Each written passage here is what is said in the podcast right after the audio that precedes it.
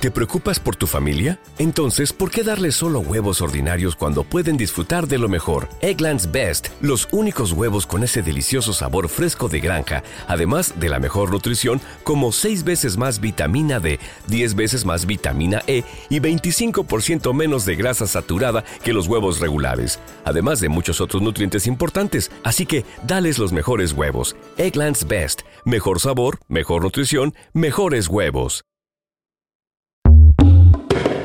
A continuación, un espacio donde se expresan todas las ideas de manera libre y plural, con información directa de los especialistas para que tomes tus propias decisiones y hagas valer tus derechos. Zona Libre. Hola amigos, esto es Zona Libre, esperamos que se encuentren listos ya para una nueva emisión de este programa. Mi nombre es Enrique Gil, a partir de ahora me haré cargo de la conducción de este programa, esta coproducción del Consejo Nacional de Población y el Instituto Mexicano de la Radio, aquí en Reactor 105.7. Pues bien, en esta ocasión queremos platicar sobre eh, un par de temas que nos preocupan, nos preocupan a todos. Es la depresión y la autoestima en la juventud. Así que eh, si tienes alguna duda o comentario, estaremos respondiendo en nuestras redes sociales, en Facebook y en Twitter del Consejo Nacional de Población. Y nuestro invitado que hoy nos acompaña, ya ha estado anteriormente con nosotros, ya lo extrañamos en estos micrófonos, es el doctor Juan Antonio Barrera Méndez, que él es el director general de atención y tratamiento psicológico. Doctor, muy buenos días, bienvenido. Al contrario, buenos días, un gusto nuevamente estar con ustedes compartiendo los micrófonos. Pues nos da mucho gusto que pueda acompañarnos una vez más para comenzar. Quisiera preguntarle sobre estos temas eh, de la depresión y la autoestima en la juventud. Primero, ¿qué es la depresión? ¿Cómo, cómo entendemos la depresión? Es, es una pregunta interesante porque eh, digamos que hay varias respuestas. A veces, eh, cuando hablamos de depresión, generalmente todos pensamos en algún tipo de enfermedad y eso es correcto, porque hay diferentes tipos de depresión. Hay depresión este, gestacional, depresión postparto, depresión invernal, hay depresión blanca, hay depresión generalizada o, este, o trastorno mayor de, de, depresión en ese sentido, para ser muy puntual, y este, la podemos asociar con una enfermedad. Hay incluso depresión primaria este, o secundaria, pero también la podemos asociar con un rasgo de personalidad. Yo me siento depresivo generalmente y ese es un rasgo de personalidad. Ese rasgo de personalidad empezó con una emoción y esa emoción que también se entiende como depresión es depresión o igual me siento aburrido, abatido o me siento este, que, que, no estoy al 100, que estoy apático y hay un montón de definiciones en términos emocionales para hablar de esto, pero tiene que ver fundamentalmente con la tristeza que nos lleva a la depresión. Ya. Una pregunta, doctor. ¿Podemos considerar entonces que la depresión es un trastorno o una enfermedad? Para ponerlo claro. Pues digamos que es la, la, mente se enferma como cualquier órgano, entonces eh, podemos considerar que es una enfermedad. Tú tienes una eh, emoción que se llama tristeza uh -huh. y cuando las emociones controlan nuestra vida se convierte en una enfermedad. En el caso de la tristeza se convierte en una depresión, en el caso de los celos se convierte en celotipia y puntualmente claro. en este sentido es una enfermedad y como cualquier órgano del cerebro, este, el cerebro se puede enfermar. De acuerdo, doctor. Ahora, ¿cuántos tipos de depresión existen y cuáles son? ¿Cómo las identificamos? Porque yo podría sentirme cansado ¿no? y decir, ay, pues estoy deprimido. O mucha gente ocupamos estos términos de, pues estoy medio deprimido. ¿Qué tanto de esto estamos ocupando el término a la ligera y qué tanto no? ¿Cómo poder identificar si es una depresión o simplemente es estoy cansado. Sí, eh, son dos visiones distintas. Una es la que eh, vemos como especialistas y otra es la que siente la persona. Uh -huh. Pero ciertamente empieza con esta sensación de sentirse triste, eh, solo, cansado, aburrido, abatido. Uh -huh. el término, digamos que se ha vulgarizado. Y esta vulgarización es importante porque es la forma como las personas están expresando la forma en cómo se sienten. Y acá vamos otra vez hacia la parte esencial. eh, si yo me siento triste la mayor parte del día, puede ser que perdí una mascota, puede ser que perdí un ser querido, puede ser que me pasó algo que no eh, me ha gustado, por lo tanto es normal que nos podamos sentir un poco tristes, este, deprimidos, alicaídos, todo lo que sea. Pero eh, consideramos que cuando dura más de dos semanas ese estado de ánimo, entonces sí la persona podría pensarse que está pasando por un estado depresivo. Eh, y bueno, las causas son múltiples, pero eh, en esta parte inicialmente podemos, para ser precisos, saber que si me siento triste la mayor parte del tiempo y además tengo otros síntomas como sentirme cansado, como llorar, eh, como igual dormir mucho, como comer mucho, ya se pueden considerar como síntomas de la depresión. Aquí otra cosa importante es que a veces cada uno de nosotros lo expresamos de manera distinta, pero la parte común es que me siento triste y que me siento desganado, que no quiero hacer las cosas que antes hacía con mucho gusto, hoy, ya no, las disfruto. Y es eh, muy importante porque el cerebro va, fijando su atención en que no se siente bien, por lo tanto, aunque le pongamos un ambiente favorable a la persona, de cualquier manera no se va a sentir este a gusto. Yo recuerdo, por ejemplo, que estaba en la prepa, este, pues, troné con la novia, ¿no? Y no quería ni comer. No quería comer, me sentía cansado, triste. Este tipo de depresiones, de alguna manera eh, sociales o que son resultado de una situación emocional, ¿qué tanto pueden ser una depresión real como una enfermedad o un trastorno o pueden llevarme a un trastorno mucho mayor? Sí, digamos que eh, todos podemos pasar por situaciones como las que están mencionando, solamente que igual cuando eh, tenemos una cierta estructura de personalidad, en donde si ya nos sentimos eh, tristes desde antes, o si ya nos sentimos igual que no nos están eh, saliendo las cosas, por ejemplo, experimentamos un poco de frustración, pues entonces se nos va a juntar este otro elemento que tú estás mencionando. Por lo tanto, ahí hay que considerar el contexto en el que se está desarrollando la persona. Por ejemplo, si además de que te tronó la novia, este, te dijeron que tenías una enfermedad X, por supuesto que se va a sumar. Por lo tanto, igual en esta cuestión que le digamos que es una enfermedad de etiologías múltiples, puede ser que mis propios papás experimenten depresión y que yo no me hubiera dado cuenta, por lo tanto ya estamos hablando de un factor genético que puede ayudar para que me sienta triste, o igual, si constantemente me siento frustrado, eh, tú mencionabas al principio del programa el autoestima. Si mi autoestima es baja y me siento triste, entonces se va a juntar, le llamamos comorbilidad, cuando se juntan dos enfermedades o dos elementos o más que me permiten experimentar de manera más exponencial, en este caso, la, el hecho que me haya cortado la novia, porque entonces ya vengo arrastrando eh, la parte genética de mis papás, vengo arrastrando una parte de personalidad que ya me siento yo como medio tristón, vengo arrastrando también mi contexto que si no me gusta la escuela donde estudio, si no me gusta el ambiente donde vivo, entonces estamos hablando de, de otras variables contextuales que ya suman para que yo me sienta todavía más triste. Y hay personas que a lo mejor les va a terminar la novia y dicen, bueno, sí me siento triste, pero ya mañana encontraré otra. Sí, este, no hay ningún problema. Pero porque obedece a este tipo de, eh, entorno y a la parte, digamos que contextual que está pasando la persona y a los sentimientos que pueda estar experimentando. Ya. Habla usted de un tema bien, bien padre porque es las infancias, la historia infantil, ¿no? En esta parte de la autoestima. ¿Qué tanto influye realmente nuestro crecimiento en nuestros primeros años que nos van a determinar cierto tipo de cómo reaccionamos a ciertos eventos en nuestra vida? Puede ser una relación personal o la chamba, este, calificaciones o este o cuando estamos haciendo las dos cosas, ¿no? Vamos al trabajo, tenemos una chamba y tenemos que ir a la escuela, o ya tenemos una familia. ¿Cómo influye realmente nuestra infancia en nuestro entorno?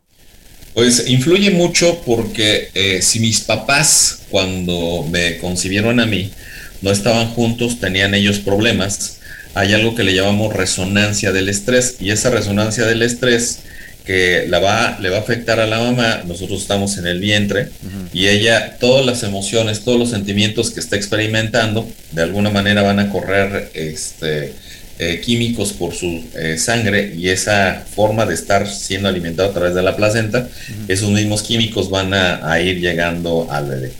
Por lo tanto, igual podemos empezar a experimentar ya estados eh, displacenteros o negativos desde que estamos en el vientre materno.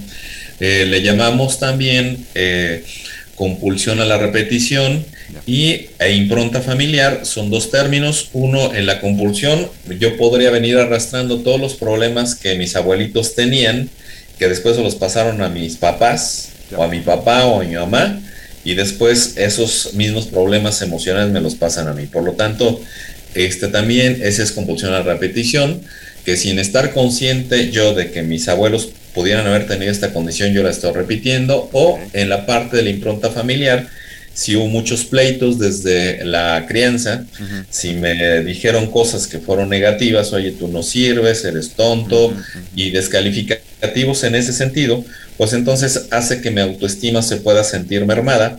Por lo tanto, igual, si me sucede algún acontecimiento muy este, leve, a lo mejor con una baja de calificaciones, o igual que me este, cortan mis amigos, o que este, no pasaron en la televisión el programa que a mí me, habría gustado, pues eso este, ya suma con todo lo anterior para que yo me sienta mal o para que me sienta triste. Entonces, sí influye eh, de forma definitiva la crianza que nosotros tenemos a través de nuestros papás, pero también de manera generacional lo que hayan vivido nuestros abuelos, si no nos damos cuenta que habían vivido una condición adversa y nuestros papás la repitieron y nosotros también como hijos.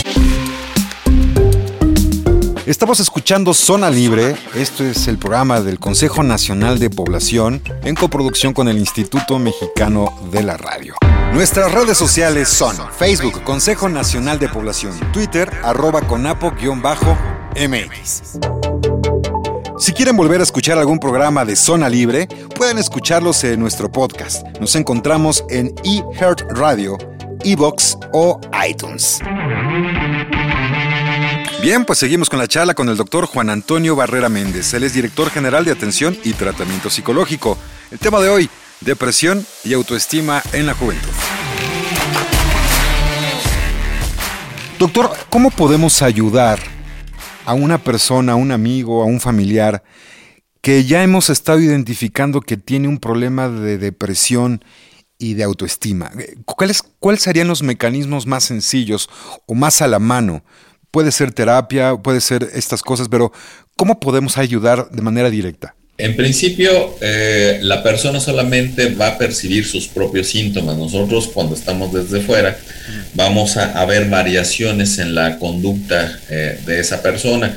Por lo tanto, igual eh, muchas veces quien tiene depresión, por supuesto que no se va a dar cuenta, no es consciente que la está este, padeciendo. Y la mayor parte de las veces para poder eh, darle una ayuda a ese alguien es que si estamos observando los síntomas que se presentan en la depresión, entonces a través de eso sí podríamos este, ayudar a esa persona.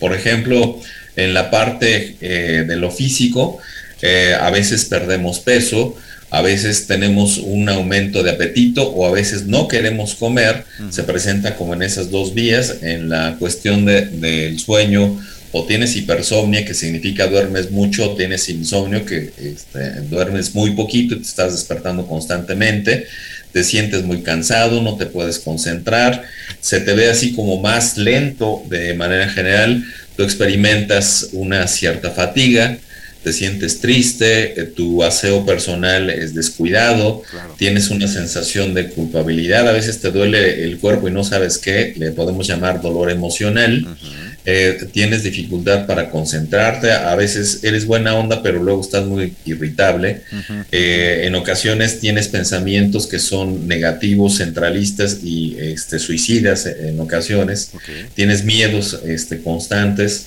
tienes una sensación de que no eres este, útil, de que eres inferior a todos los demás, eh, que te sientes aburrido constantemente. En la parte social, no quieres eh, hacer las actividades que antes hacías con regularidad, te sientes insatisfecho ante la vida, tienes desinterés por las cosas que antes te gustaban, eh, no quieres salir eh, a veces de, casa y la distorsión cognitiva que presentas es, se llaman distorsiones cognitivas, a, este, digamos que alteraciones que tenemos cuando percibimos la realidad y hay distorsiones en donde todo lo ves de forma este, negativa. Tu atención se centra en aspectos cualquiera, pero que tienen una connotación este, negativa. Todo, todo, que todo está mal.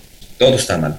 de hecho, hay, hay, un experimento, fíjate que este, en el experimento es muy interesante porque este, se presenta una vitrina con muchos trastes eh, adentro de la vitrina.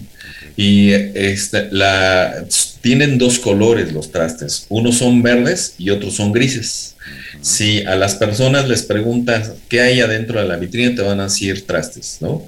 Si lo dejas mucho tiempo a la persona, van a contar todos los trastes grises, pero no van a percibir los verdes. Ah, Entonces, este, ¿qué significa? Que nuestra atención se fija hacia aspectos que son de dolor, hacia aspectos que son negativos, porque estás materialmente atrapado en ese este formato y eh, entonces no te permite eh, disfrutar la vida, no, no, te permite disfrutar el entorno.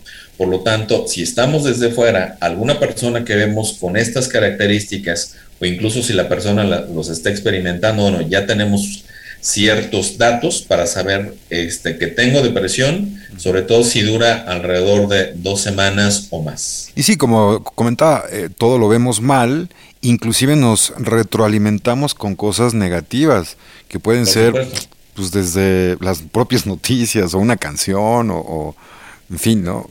Hay tantas cosas con que retroalimentar algo tan pesimista como nuestra autoestima puede estar. ¿Qué podemos hacer en nuestro trabajo, en nuestra escuela, en nuestros centros educativos, etcétera, para poder obtener de este entorno algo benéfico y quitar la parte negativa, porque todo influye. La búsqueda de espacios vitales, eh, cambiar de amistades o buscar nuevos, nuevos entornos que nos ayuden a mejorar nuestra perspectiva de vida. ¿Cuáles serían como los cambios personales ya con una autodeterminación de creer? Sí, hay que distinguir ahí dos eh, cosas eh, importantes. Uno les, llamamos factores de riesgo y otros factores de protección. En los factores de riesgo, puntualmente en el que tú dices el entorno, un factor de, riesgo es cuando eh, alrededor de tu persona hay otras este, personas, valga la redundancia, que la están pasando mal, que tienes condiciones de pobreza, que tienes condiciones de este, experiencias con drogas, este, de, otros fracasos también este, que han experimentado otras personas. Eh, digamos que eh, hay algo que es eh, gratis y lo que es gratis es el contacto con las personas.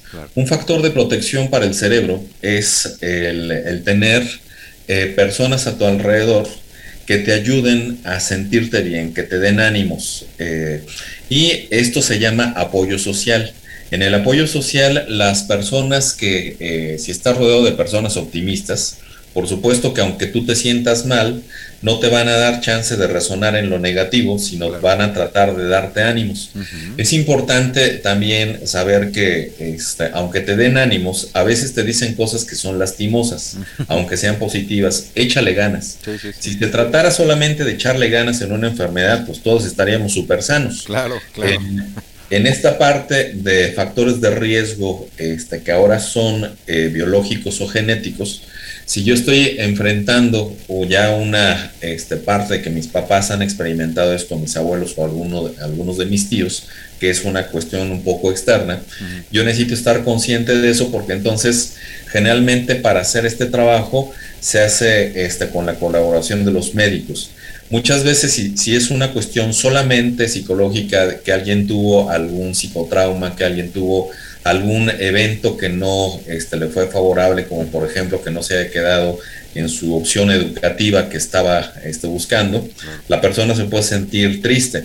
Y eh, podemos suponer que igual si le damos apoyo psicológico, entonces este, podemos prepararnos para el siguiente examen y hasta ahí a lo mejor va a quedar el asunto.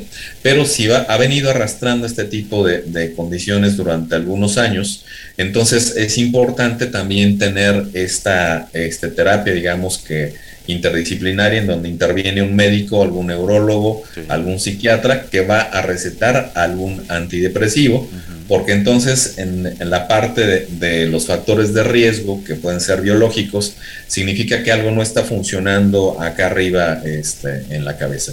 Y la cuestión es que también ya en estos factores de protección, no solamente el estar rodeo de personas que te pueden ayudar a salir adelante, sino también meterte a hacer actividades. En las actividades, este, casi siempre, este, cuando estamos en este formato este, depresivo, no queremos ni salir, pero el activarnos con tan solo caminar, se empiezan a generar endorfinas, mejora nuestra motricidad, se oxigena nuestro cerebro. Eh, a veces decimos como formulismo, camina, ¿no? Este, ponte en actividad, pero en realidad no estamos conscientes de todos los beneficios que puede tener este, activarse, el hacer un equilibrio entre la mente y el cuerpo. A veces funciona incluso si eres muy espiritual o eres muy religioso, entonces acercarte a, tus creencias espirituales o religiosas para ponerte como en contacto con quien tú crees en la religión o con quien tú crees en el universo. Y eso ya son factores también de, de protección que hacen que nosotros podamos sentirnos mejor. Una pregunta que me gustaría hacerle. Las redes sociales están tomando un actor muy, muy preponderante en nuestro ánimo, en nuestra forma de ver la vida, en la forma de cómo compartimos la vida y de cómo entendemos la vida. ¿Usted nos podría comentar la vinculación de la autoestima y la depresión con las redes sociales? ¿Qué cuidado poder tener y cómo podemos obtener de las mismas redes sociales un beneficio que mejore estas condiciones. hay que entender que las redes sociales es como si fuera ahorita yo al mercado y me pusiera a gritar o parte de mi vida personal o parte de, mis alegrías. Generalmente las redes sociales se empiezan a formar, se llama homofilia, es decir, voy buscando a personas que son similares a mí son similares en tanto me gusta el fútbol o me gusta igual los viajes o me gusta algo. Entonces voy formando mis redes sociales así. Este, se ha encontrado desde los estudios de Nicolás Christakis, Jane Flower, que cuando se forman las redes, se forman eh, haciendo este, agrupaciones, hay gente que puede quedar en el centro y gente que puede quedar en los extremos. Entonces, si yo tengo pocos amigos, lo más probable es que si formo parte de una red social de alguien, a lo mejor estoy en el extremo. Si yo estoy formando mi red eh, social, a lo mejor puedo estar en el centro. Y la cuestión es que este, cuando yo difundo información, a lo mejor este, chistosa, pues igual me voy a rodear de otros chistosos. Si yo difundo información que es este, triste, este, va a haber una resonancia y me van a contestar otros que se sienten igual de tristes. Por lo tanto, en el manejo de las redes sociales es importante lo que mencionas, porque este, cuando estoy en la parte central y yo difundo información que es negativa, nuevamente voy a resonar así, pero también el riesgo es que lo que vemos en las redes no es lo que es, sino es lo que vemos. ¿Qué significa esto? Yo estoy en mi casa, veo que mi amigo Pedrito ya salió de vacaciones, que a lo mejor Ricardo y el Cuquín andan este, divirtiéndose en la playa, y entonces digo, yo no puedo salir, me siento triste. Entonces es importante eh, entender y saber leer las redes sociales, de tal suerte que igual lo que veo ahí no necesariamente es la realidad, pero sí me puede impactar, porque si yo veo como pura felicidad en los otros, entonces, este, lo que estoy haciendo es compararme con la vida de los demás y veo que mi vida puede ser más triste o más miserable. Por lo tanto, si me siento mal, todavía lo voy a ver con, con mayor negatividad. Por el otro lado, sí es importante cuando tengo y sé leer las redes sociales, que si estoy poniendo mensajes muy negativos o incluso me estoy despidiendo de mis amigos o incluso este, digo que voy a salir a un viaje muy largo y que posiblemente no regrese, esa parte de la depresión me puede llevar al suicidio y son eh, focos rojos muy importantes que necesitamos tomar en cuenta porque aún sin decir la persona está diciendo que puede atentar contra su propia vida. Entonces, sí, eh, eh, y hay que entonces tener este cuidado que las redes sociales solamente son formatos para poder comunicarnos, que no es la realidad como tal, este, pero eso no le importa al cerebro. El cerebro lo que hace es ver una realidad, percibir una realidad y lo toma como, como si fuera este, un hecho de carne viva. Entonces, sí hay que tener mucho cuidado en el manejo de las redes sociales, dependiendo de dónde estamos y dependiendo de los mensajes, ya sea que yo recibo o que yo estoy transmitiendo. Doctor, y por último, ¿dónde podemos acercarnos a encontrar más información sobre este tema? ¿Alguna página web, en algún lugar en específico donde podamos encontrar esto, esta información? Sí, mira, este, de, las, de las partes que, que yo conozco, hay, ya escribo para un sitio que se llama Psicoactiva, que está en España. Generalmente estoy produciendo ahí muchos artículos en ese sentido. Eh, los pueden consultar también en mi página de Facebook, se llama Juan Antonio Barrera, así como mi nombre. Estoy subiendo constantemente artículos de este, diferentes eh, cuestiones del, cuidado de, los hijos, de la familia, de la salud, entre ellos justamente la depresión. ¿Por qué? Porque en este 2021 este, que estamos viviendo es una de las crisis más fuertes que estamos viviendo. ¿Por qué? Porque antes de la pandemia que nosotros experimentamos, hemos estado experimentando, ya había dos este, pandemias distintas, una que es de soledad y otra que es este, de obesidad. En el caso, por ejemplo, de, Japón, hay un ministerio de soledad. El ministerio que tienen también en España es exactamente igual, es como cualquier secretaría de las que nosotros tenemos aquí, y lo hicieron ellos porque se dieron cuenta que las personas que vivían o que sentían soledad, que se percibían solas o que estaban solas, la pasaban muy mal y si la pasas muy mal estando solo, es como si estuvieras fumando 15 cigarrillos todos los días. Entonces, por eso se hicieron estos ministerios de la soledad. Claro. Pues qué interesante, doctor. Hemos llegado ya al final de este programa de Zona Libre por el día de hoy. Doctor Juan Antonio Barrera Méndez, le agradecemos como siempre su participación en este programa. Al contrario, un placer compartir con ustedes. Muchísimas gracias eh, a usted y a ustedes, por favor, les recordamos nuestras redes sociales. En Facebook, Consejo Nacional de Población, y en Twitter, arroba conapo-mx. Esto es Zona Libre. Pues muchas gracias, nos vamos, pero vamos a irnos con una rola, una eh, participación con Calle 3 y Café Tacuba del disco Los Detrás vienen conmigo, desde el 2008. Vámonos con esta rola que se llama No hay nadie como tú. Esto es Zona Libre. Nos escuchamos la próxima semana. Mi nombre es Enrique Gil. Pasen buen fin de semana.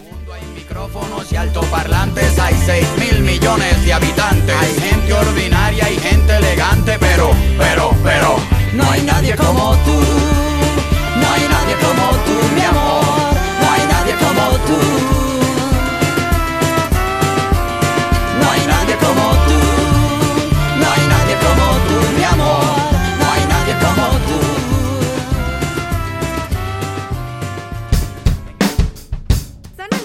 Zona Libre es una producción del Consejo Nacional de Población en colaboración con el Instituto Mexicano de la Radio. Reactor 105.